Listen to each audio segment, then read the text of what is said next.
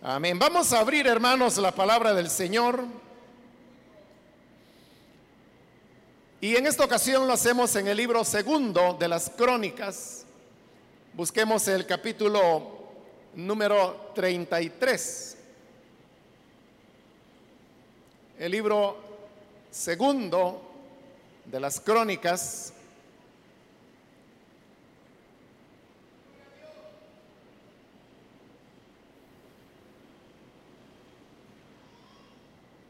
Capítulo número 33, ahí vamos a leer la palabra del Señor.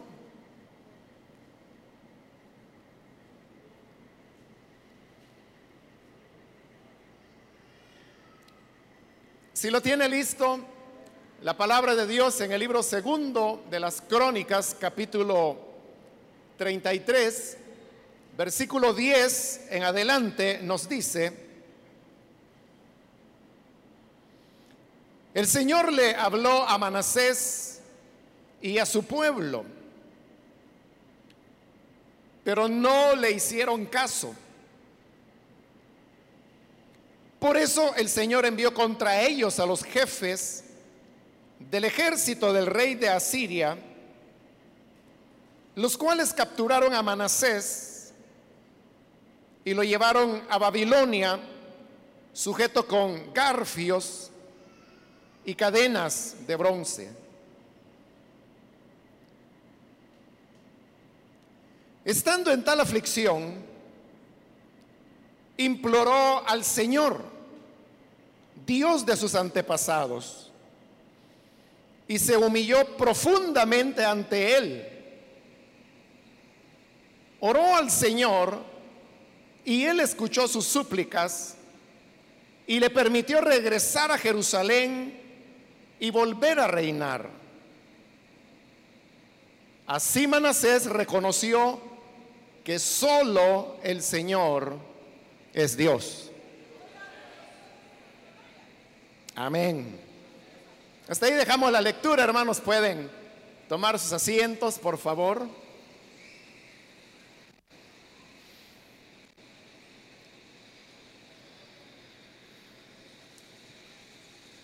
Hemos leído, hermanos, en esta oportunidad este relato que corresponde al periodo cuando Manasés llegó a ser rey de Judá,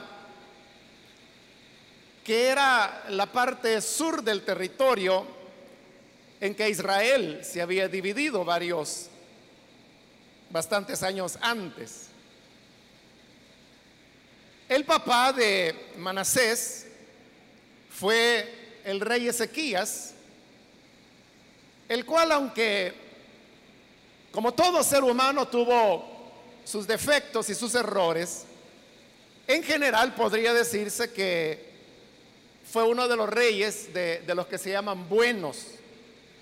Es decir, que animó al pueblo para volver a adorar al verdadero Dios después que por muchos años el paganismo había entrado, él restableció el culto dentro de el templo del Señor, el cual también hacía mucho tiempo estaba abandonado y descuidado.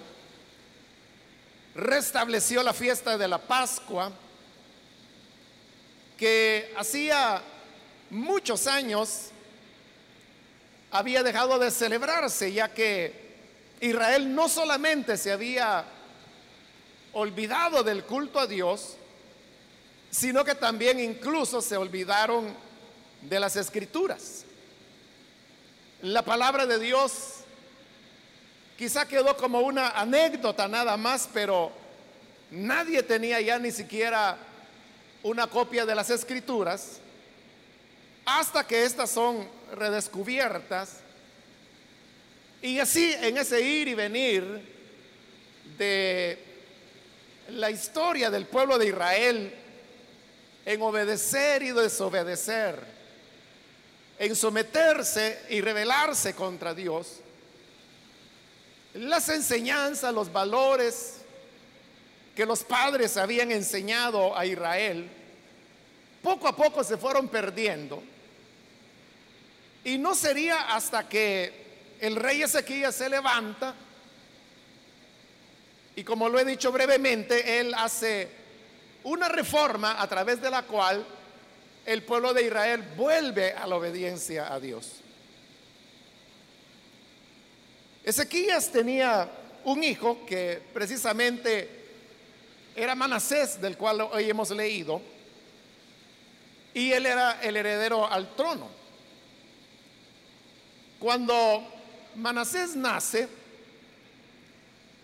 él nace ya en un Israel que ha tenido un despertamiento espiritual y ha tenido un regreso a la obediencia a Dios.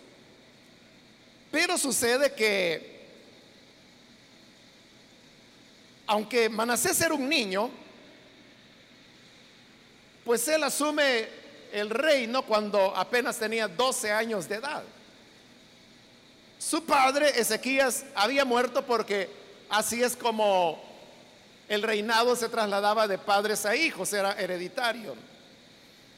Entonces, Ezequías muere y Manasés, que solamente era un niño de 12 años, se llega a convertir en el nuevo rey de Judá. Extrañamente, aunque Manasés solamente era un niño de 12 años, pero que además de eso había tenido un padre tan ejemplar como lo había sido Ezequías, por alguna razón que son los detalles que no lo dice aquí la palabra de Dios cómo fue que ocurrió, pero había en este niño Manasés una predilección por los dioses paganos. Y una vez él asume como rey de Judá, vuelve a abandonar el culto a Dios, comienza a reparar los altares de Baal que su padre había destruido.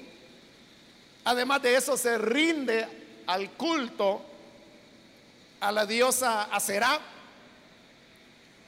Y dice también que comenzó a servir a otros dioses paganos y que los paganos los ubicaban o los relacionaban más bien con estrellas y constelaciones. Pero todavía Manasés va más allá y él toma uno de los ídolos y lo coloca en el atrio del templo del Señor. O sea, con lo cual él estaba cometiendo una profanación que habría de ocurrir después en la historia de Israel, pero en manos de paganos, no de los mismos hijos de Israel como lo está haciendo Manasés. Pero como que si eso fuera poco, todavía el paganismo y la idolatría de Manasés va más allá de lo que habían ido todos los reyes malos que lo habían antecedido a él. Y es que llega a ser una acción que para Dios era abominable.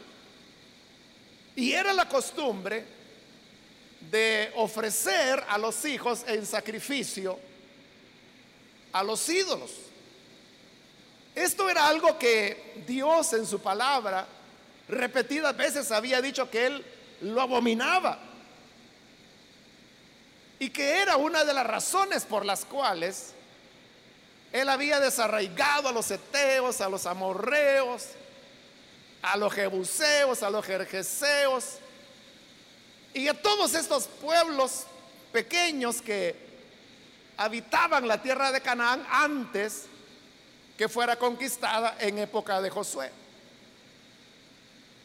Manasés no solamente sacrifica a uno de sus hijos, sino que lo hace con varios de sus hijos. Y obviamente, si el rey hacía eso, entonces todo el pueblo también comenzaba a hacerlo. Y así es como Israel, en cuestión de muy poco tiempo, abandonó toda la reforma y el avivamiento al cual Ezequiel les había llevado y conducidos por este niño, se vuelven al paganismo. Así llegamos al versículo 10, donde iniciamos la lectura y donde nos dice, el Señor le habló a Manasés y a su pueblo, pero no le hicieron caso. Seguramente Dios envió profetas como solía hacerlo, y estos comenzaron a hablarle a Manasés, a señalarle sus malos caminos y a invitarlo al arrepentimiento como era usual en la voz de los profetas y como había ocurrido en reyes malos que habían gobernado antes que él. Y también le hablaba al pueblo para que se arrepintiera. Pero el resultado, dice el versículo 10, es que no le hicieron caso a Dios. Porque Dios, hermanos, es tan misericordioso que pudiendo Él consumir a quien peca de manera instantánea, como ya en los evangelios se nos dice, Dios no quiere la muerte del pecador, sino que lo que Él quiere es que los pecadores se arrepientan. lo primero que hace es que les habla, les envía profetas, y aunque usted ve que el versículo es muy breve, no se nos dan detalles, pero uno podría suponer con bastante seguridad que no fue una sola vez que el Señor habló al rey Manasés o al pueblo. De seguro, esto fue algo reiterado que se repitió una y otra vez, pero siempre la respuesta fue que no le hicieron caso. Consecuentemente, el versículo 11 nos dice, por eso el Señor envió contra ellos a los jefes del ejército del rey de Asiria, los cuales capturaron a Manasés y lo llevaron a Babilonia sujeto con garfios y cadenas de bronce. Esto era la advertencia que Dios había dado al pueblo de Israel, se las dio a través de Moisés, que si ellos se volvían para adorar a otros dioses, entonces habría de venir primero sequía, enfermedades, y si ellos aún así no escuchaban la palabra de Dios, entonces ya la medida última es que ellos serían derrotados por sus enemigos y llevados cautivos. Eso, hermanos, exactamente es lo que está ocurriendo con Manasés. Los asirios llegan, derrotan a Judá capturan a Manasés, lo encadenan y se lo llevan a Babilonia. Este, hermanos, era un camino o un proceso que había sucedido ya muchas veces y que los asirios y los babilonios habían realizado en múltiples oportunidades. Pero realmente, hermanos, era un camino del cual no había regreso. Es decir, una vez un rey era capturado y era llevado cautivo, así como ha ocurrido en el caso de Manasés, no había manera de volver. No había manera de obtener clemencia, de obtener misericordia. Entonces, al llegar a ese punto, que podríamos decir que es donde Manasés ha tocado ya fondo en la miseria y en la desgracia que le ha venido, él reflexiona, porque muchas veces el hombre necesita llegar a tocar fondo. Tiene que saborear y masticar en su boca el sabor del dolor de haberse rebelado contra Dios. Y en medio de esa reflexión, es que él cae a la cuenta y quizá de alguna manera el recuerdo de lo que su padre había hecho llega a su corazón y entonces se produce en él el arrepentimiento.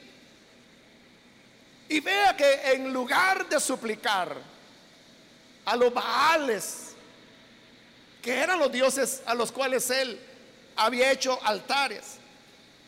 En lugar de suplicar a las deidades de los cielos, los astros, como en el paganismo se creía, en lugar de suplicar a la reina Sera, dice el versículo 12, que estando en tal aflicción, imploró al Señor, al Señor, el Dios de sus antepasados. Es decir, él llega, hermanos, a la conclusión que el único que le puede ayudar es el Dios vivo y verdadero.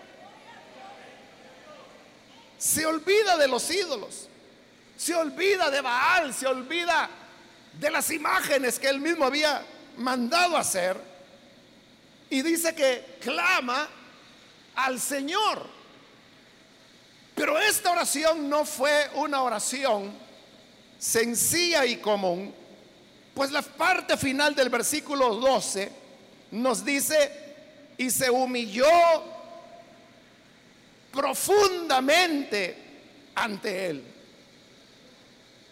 Yo diría que esta frase, hermanos, es la que viene a resumirnos la clave de lo que a continuación va a ocurrir. Y es que la humillación de Manasés no fue, hermanos, una cuestión de costumbre, de tradición, de formulismo, porque hay muchas personas que hacen cosas, pero lo hacen solamente como una fórmula. Dentro de, la iglesia, dentro del culto cristiano, hay lo que podríamos llamar un, programa que se desarrolla. Y dentro del programa hay momentos en los cuales nos ponemos de pie, nos sentamos, leemos la escritura, cerramos nuestros ojos para orar. Y hay momentos como el día de hoy que es un culto de ayuno y oración en donde las personas se ponen de rodillas en determinado momento. Pero todo esto que he mencionado es algo que se puede hacer sin corazón. Sin corazón. Es decir, yo me puedo poner de pie, yo puedo abrir la Biblia, yo me puedo sentar, yo puedo inclinar mi rostro para orar, yo me puedo poner de rodillas. Pero todo eso yo podría estarlo haciendo simplemente por formulismo. Es decir, porque todos lo hacen y si yo no lo hago, entonces me voy a ver como el lunar en medio de la gente. Por eso le decía que acá cuando este versículo 12 nos dice que el rey Manasés se humilló profundamente ante el Señor. Eso no era nada de formulismo. Eso era nada porque los demás lo hacen, yo lo voy a hacer también. Es que él había llegado ya a una situación tan desesperada, a una situación que ya era final, que como digo, ya no tenía retroceso, ya no había salida, que ya no era el tiempo para estar jugando a que se oraba o al cultito, o sea, no era eso, sino que ahora dice, se humilló profundamente. Es decir, que de lo profundo de su corazón nacía la humillación, nacía el arrepentimiento. Y uno puede decir, hoy sí, ¿verdad? Mientras él era niño y joven y reinó, todo estaba bien, él hizo ídolos, pecó, profanó el templo, sacrificó a sus hijos. Pero hoy que está en aflicción, ahí sí, ¿verdad? Ahí sí busca a Dios. Y la respuesta, hermanos, tiene que ser sí. Así, así es. Allí sí. Pero es que así somos los seres humanos. Mientras no haya, hermanos, una situación que nos agobie, mientras no haya una situación que nos esté asfixiando, nosotros podemos llegar a tener una práctica religiosa y que puede ser una práctica solo de fórmula. Es decir, yo voy a la iglesia porque es parte ya de mi rutina. Acostumbro ir los domingos. Acostumbro ir los miércoles. El día que sea, pero es eso, es una costumbre. Pero cuando las situaciones se vuelven verdaderamente caóticas, entonces es cuando el ser humano verdaderamente se humilla. Vea, esa es la razón, y usted no me dejará mentir, que nosotros buscamos a Dios precisamente cuando sentimos que no hay escapatoria y que si Dios no nos ayuda, nadie podrá hacerlo ya. Simplemente recuerde cuando usted se entregó al Señor. ¿Por qué se entregó a Jesús? ¿Cómo fue su conversión? Fue porque usted estaba bien de salud, estaba lleno de paz en su corazón. Era que tenía gran abundancia de bienes materiales, todo estaba bien, todo era felicidad. Ahí fue el momento cuando usted buscó a Dios. Yo no conozco la historia, su historia. Pero estoy casi seguro que no fue así. Venimos al Señor porque estamos hundidos, porque estamos perdidos, porque ya no hayamos que hacer porque perdimos la paz, porque no le encontramos sentido a la vida, no hallamos una orientación. Y como dice el versículo 12, estando en tal aflicción, cuando llegamos a tal aflicción, entonces es cuando imploramos al Señor. Y ahí es cuando le decimos, Señor, ayúdame. Si tú no me socorres, Nadie podrá hacerlo. Y se humilló profundamente ante él.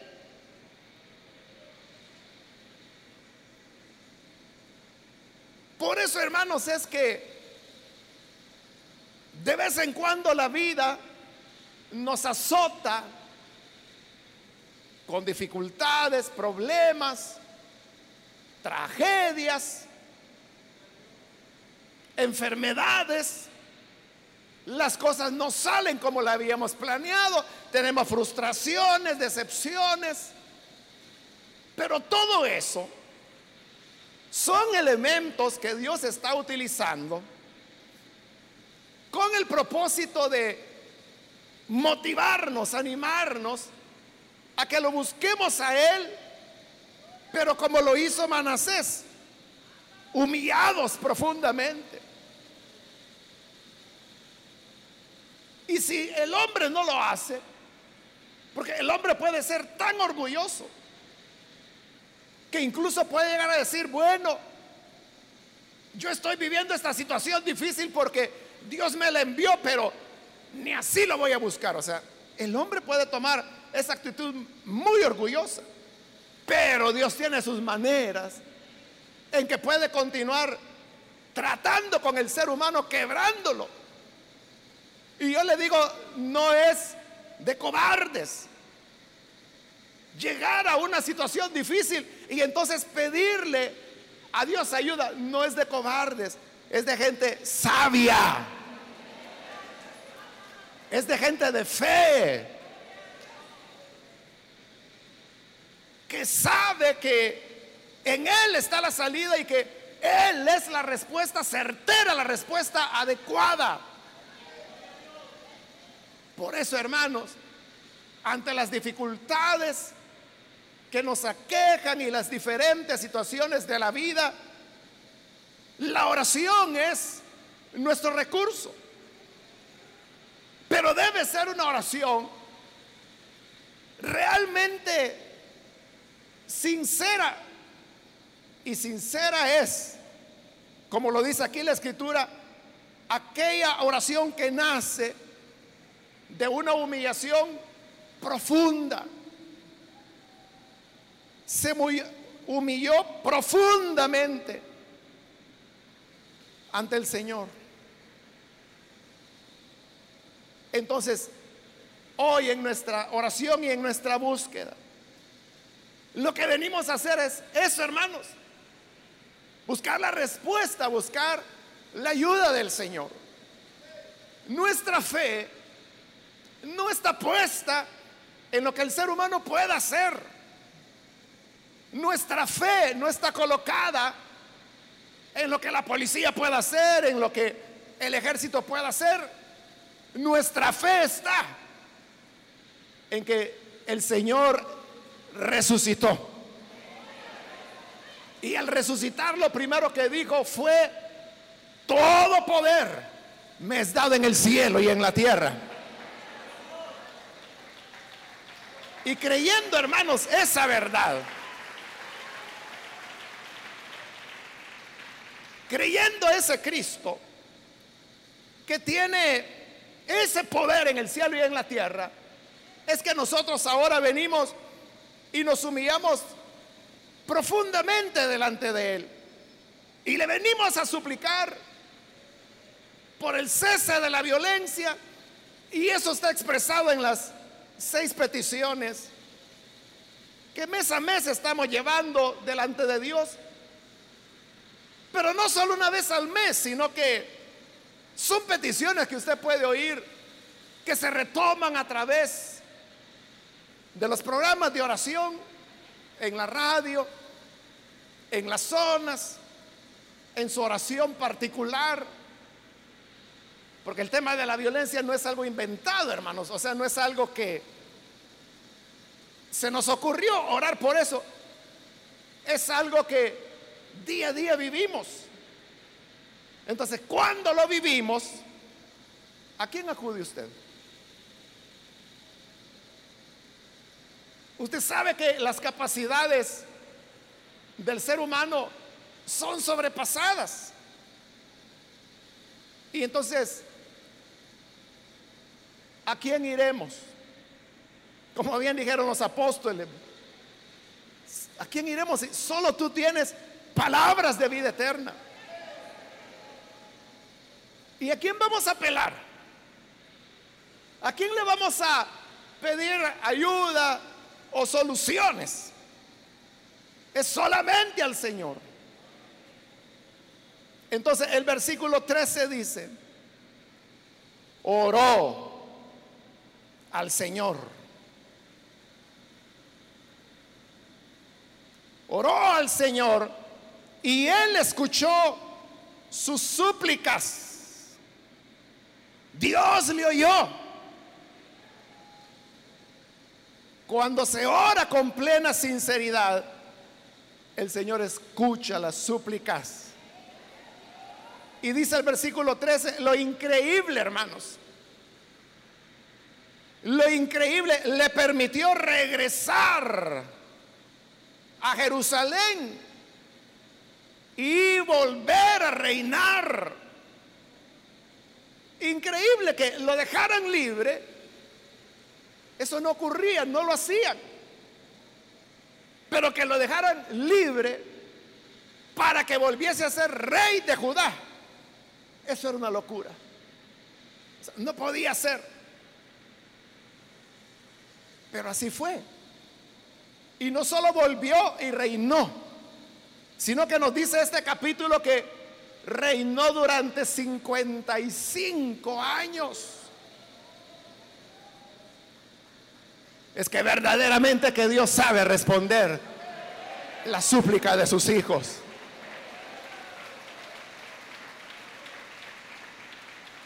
Por eso es que la palabra de Dios dice que Él nos da más abundantemente de lo que pedimos y esperamos.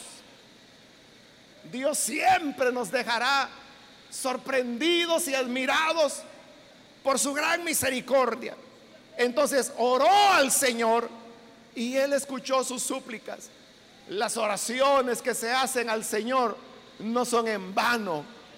Hermano, estos seis años que llevamos ya en ayuno y oración, no piense usted que ha sido solamente de venir acá, aguantar calor, a gastar aire, a estar de rodillas o aguantando hambre por gusto. No es en vano. El Señor oye nuestra súplica y nos responde. Nos responde. Y llegará el momento cuando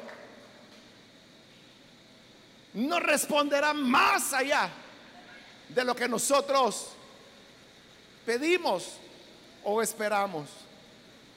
Y la parte final del versículo 13 dice, así Manasés reconoció que solo el Señor es Dios. Así llegó a reconocer que solo el Señor es Dios. Se dio cuenta que los Baales no eran dioses. Se dio cuenta que las deidades que los paganos veían en los cuerpos celestes no eran dioses, que la estatua que había puesto en el atrio del templo del Señor no le podía ayudar. Solo el Señor es Dios. No hay otro. Y persuadido de esta manera poderosa, que solo el Señor es Dios, al volver a ser rey, dice que él mismo mandó a destruir los altares que él había hecho. Él mandó a sacar el ídolo que había colocado en el templo del Señor, lo limpiaron, lo restauraron. Y dice que hizo un edicto ordenándole a todo el pueblo de Judá que solamente sirvieran al Señor y solo lo adoraran a Él. Volvió a restablecer lo que su padre había hecho. Entonces vea, Dios responde a las oraciones y las súplicas de sus hijos, pero lo hace para que nosotros podamos servirle más, para que podamos concentrarnos más en amarle, en servirle. No es necesario que usted diga, Señor, si tú me respondes a esta oración, yo te voy a servir. Es que mire, las respuestas que el Señor da son tan gloriosas que a usted no le va a quedar más alternativa que amar al Señor con todo el corazón. Pero vuelvo a repetirle, la clave es que la oración nazca de un profundo de una profunda humillación ante Él. Entonces, si yo le pregunto, ¿por qué está usted aquí en la mañana? O sea, vino porque es que a mí me tocó sacar el bus, hermano. A mí me tocó traer a los hermanos. O sea, que si no le hubiera tocado, no hubiera venido. Pero yo creo, hermanos, que si estamos acá es porque verdaderamente creemos en la oración. Y creemos que Dios en verdad la responde. Y que aunque lleguemos a las situaciones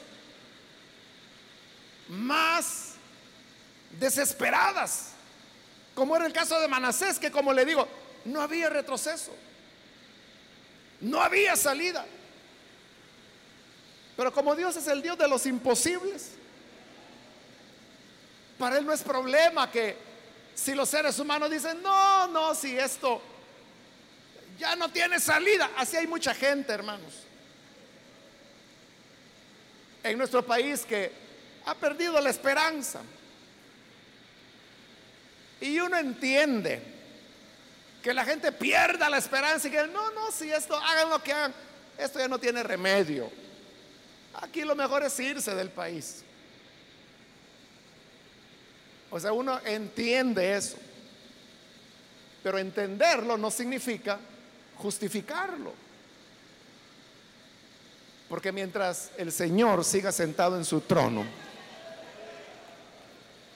todavía tenemos, hermanos, a quien apelar. Y a eso hemos venido, hermanos. A apelar a aquel que cuando tiene misericordia, hace lo que tenga que hacer para responder a sus hijos. Si todos unidos y en una profunda humillación buscamos el rostro del Señor y oramos con sinceridad a Él, no tardará la respuesta en venir pronto. Y lo hemos de ver, hermanos. Lo hemos de ver. Como dice la escritura, ¿verdad? Con sus ojos verá. Con nuestros ojos veremos la respuesta del Señor y entonces le amaremos más. Y seremos aún más fieles y más dedicados a Él. Más apasionados por Cristo. Al saber que Él tiene la salida a todo lo que su pueblo le pida. Cualquier cosa que pidan en mi nombre, dijo el Señor, yo la haré. Cualquier cosa. Y a eso hemos venido, a orar a Él y a pedirle la respuesta.